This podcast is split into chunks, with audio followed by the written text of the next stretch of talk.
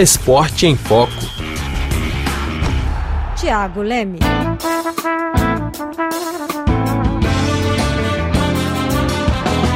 Uma das maiores dificuldades para quem quer ir à Copa do Mundo no Catar este ano é quanto à hospedagem. Não há hotéis suficientes no país para receber todo o público.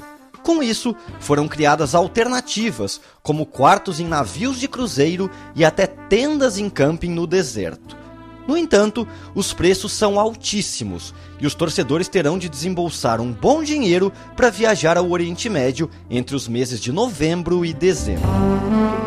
Como o país tem pequenas dimensões territoriais e os oito estádios estão localizados próximos um dos outros, praticamente todos na capital Doha e arredores, a concentração de pessoas no mesmo lugar será grande. São esperados cerca de um milhão de turistas estrangeiros no Catar durante o torneio, sendo que metade deste número deve ir durante a fase de grupos.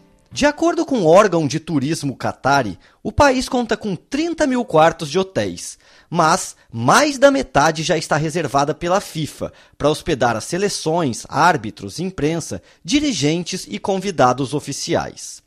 Com a criação de acomodações alternativas e provisórias, a expectativa é que o Catar chegue a cerca de 100 mil quartos disponíveis. Mesmo assim, a questão da hospedagem é um problema a ser encarado nesta Copa, apesar do discurso positivo de Nasser Al-Khater, CEO do comitê organizador Qatar 2022. In terms of accommodations, uh. Em termos de acomodação, uma plataforma foi anunciada pelo Comitê Supremo do Qatar, que mostra todas as opções que temos de acomodação. Nós temos opções desde quartos de hotéis 5 estrelas até duas estrelas, instalações de acomodações temporárias, por exemplo. Temos os navios de cruzeiro, que ficarão ancorados no porto de Doha como opção de um hotel flutuante. Então, os torcedores podem reservar lá um quarto para o torneio. Uh, Uma plataforma oficial foi criada para reservas de acomodação na internet.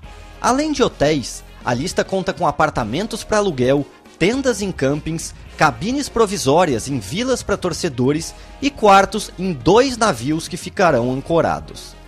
Existem diversos lugares luxuosos, outros mais modestos, mas mesmo as poucas opções mais econômicas estão caríssimas. Neste momento, a diária mais barata não sai por menos de 600 reais. Por outro lado, há diárias em hotéis que estão custando até 25 mil reais. O Qatar passou por várias obras desde que foi escolhido como sede da Copa do Mundo em 2010, e muita coisa nova foi construída. Para amenizar o problema de hospedagem, o brasileiro Perkson Souza, que mora no Catar, destacou a construção de uma cidade inteira na região onde foi erguido o principal estádio do Mundial, além do sistema de transporte do país. É, existe uma cidade aqui do lado de Doha que se chama Lusail, Lusail, e ela tem uma estrutura hoteleira que está sendo construída do zero. É uma cidade que levantou do zero justamente para aumentar a capacidade de acomodação. E também tem a parte logística, porque todos os estádios são interligados por um metrô. Então, vai poder, esse é o primeiro país que eu acho que eu fiquei sabendo, vai poder se locomover entre os estádios durante o dia. Você pode assistir até três jogos no mesmo dia. Eu acho que isso é incrível para um país de Copa do Mundo. Então a logística está acontecendo bacana. O estádio Luzeio, com capacidade para 80 mil torcedores, palco da final da Copa no dia 18 de dezembro, foi feito em uma área onde antes não havia quase nada.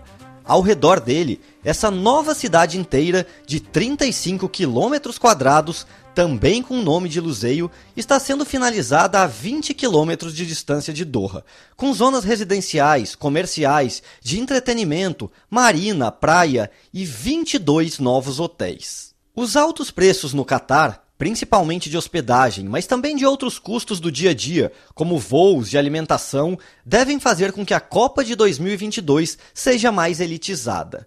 Como a restrição de bebidas alcoólicas no país, o preço deste item é ainda mais alto. Na média, um copo de 500 ml de cerveja custa a partir de 60 reais nos bares licenciados, que ficam dentro de grandes hotéis internacionais.